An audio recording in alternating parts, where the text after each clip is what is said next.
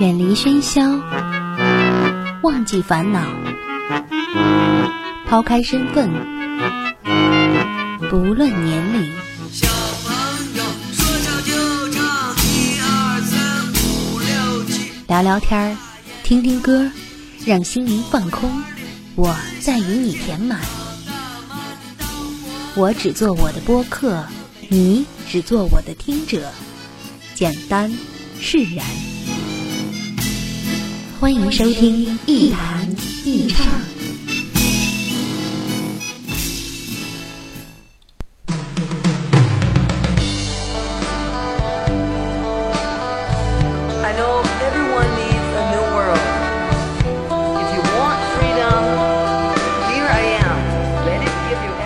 欢迎各位收听本期的《一谈一唱》，我是梁毅。如果你是在网页或是 APP 上收听我的节目，那么可以直接留言告诉我你对节目的想法和意见。同时，您还可以关注我的新浪微博“梁毅一九七六”，与我进行互动。人吃饱了之后，总要想点什么，想就最好想点有趣的事情。可是我们无法保证每个想法都那么新鲜有趣，因为总有一些人和事让我们感觉难过和无奈。于是，我们开始寻找一种可以长久的让人感觉安全和愉快的东西。这种东西可以在吃饱了之后想想，也可以在饿着肚子的时候想想。它不会让你觉得疼，甚至还可以抵抗现实带来的幻灭感。人们管这种东西叫做信仰。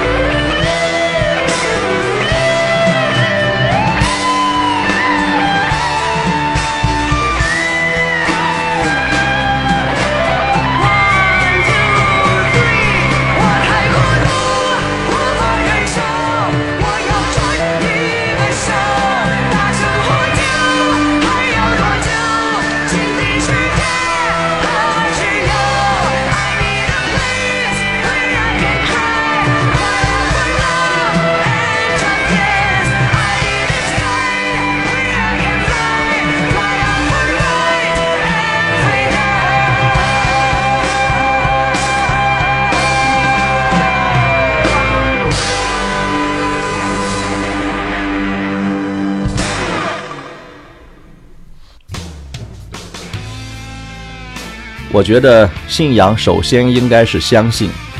什么都不信的人，千万别提信仰。当然，可能他们也不是什么都不信，只是只相信自己罢了。所以，信仰的第二个问题就是，信一个人不叫信仰，顶多算是个体崇拜。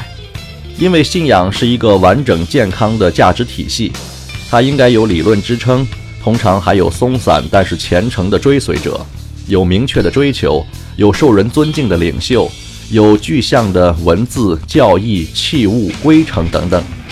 说白了，信仰是一种价值体系，是一种处事原则，是一种对待生命和生活的看法与态度。信仰不是一个人、一种物，不是一本红皮书里的几段话，更不是个体崇拜。但凡一个打着信仰的幌子笼络人心、明争暗敛、强制性极大，而价值体系最终又都指向对一个个体的崇拜，并且总是试图发动某种群体性运动的，那么不是政党就是邪教。我们不想关心政治，只想关心自己。那么我们把话题拉近一点，为什么很多人认为我们已经没有信仰了呢？这个问题我也想过很久。后来我偶然看到了陈丹青先生的一次采访，陈先生说，中国人不是没有信仰，是我们的信仰和西方的信仰不同。中国人最大的信仰就是生存，是考虑怎么活下去，这是最牛逼的信仰。我好像从中得到了一点启示，活下去的确是中国人最信奉的价值观。这种活下去不仅是吃饱肚子、住进房子、穿上整齐体面的衣服，还是可以呼吸新鲜的空气，可以吃到放心的肉，喝到干净的水，是可以不因为房子大小、车子好坏、职位高低、金钱多少而遭受等级歧视。但是这些要求的满足真的那么难吗？我不回答，因为我知道答案。所以我们发现，每个人都只为了自己而活。既然资源有限，就得尽快、尽好、尽可能地争夺最优质的资源。而最优质的资源在哪里呢？又如何获得呢？现实的社会环境给出了两个通道：权力和金钱。所以，我们看到每个人都在争分夺秒，每个人都在拼命地掠夺。我们的价值观就是无比残酷的现实。它远比求神拜佛更实际，远比吃斋念经更功利。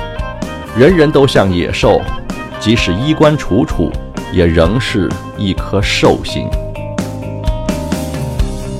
打开的扇，